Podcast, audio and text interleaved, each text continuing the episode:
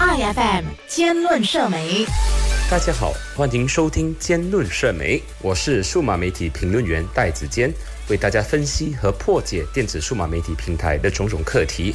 昨天，各大社交媒体平台涌出了关于我国副首相阿莫扎西被释放的新闻。很多国人也在社交媒体上大肆的评论这个课题，当中也少不了质疑这个举动的国民。在刑事法里，所谓的被法庭释放，其实有两大不同的种类，也就是所谓的释放但不等于无罪 （discharge not amounting to acquittal） 以及无罪释放 （discharge amounting to acquittal）。第一类。释放但不等于无罪，是指法院在审判或审理刑事案件时，如果没有足够的证据来证明被告有罪，但却没有足够的证据来成立合理疑点，或者控方以刑事程序法典相关第二十四五条文里面的理由暂时申请终止审理，法院可以选择将被告释放。然而，副首相被释放的情况则不是因为证据不足。毕竟他的案件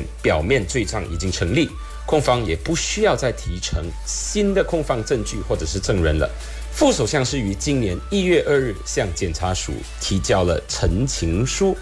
主控官阿杜玛丽副检察司于四月十日审讯日当天确认，控方分别在一月份和二月份接获了辩方所提交的相关陈情书，有关文件页数也超过了两百多页。这一次的释放是因为检察署接纳了辩方的陈情书，才向法院申请释放，但不等于无罪。这一类型的释放不等于无罪，也反映了法院和检察署对于辩方陈情书的认知，以确保被告免受不公平的定罪。这也强调了司法系统中所谓的无罪推定原则，即是被告在法庭上被视为无罪，直到他被证明有罪为止。然而，网上也出现了两大不同的对立揣测。我综合了这些观点，并引用两位政治人物的说法来阐述一下。第一是乌统总秘书阿斯拉夫的说法，他说对扎西的提控纯属于政治迫害，也是前首相敦马哈迪威胁要他解散乌统之后的几周内发生。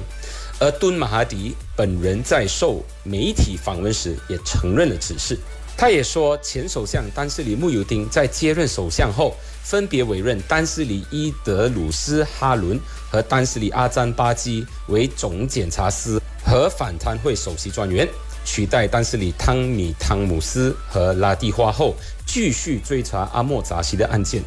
虽然第十任首相拿杜斯利安华保留了总检察长伊德里斯哈伦和反贪会首席专员阿詹巴基的任命。但他们做出了终止对阿莫扎西提供的正确决定。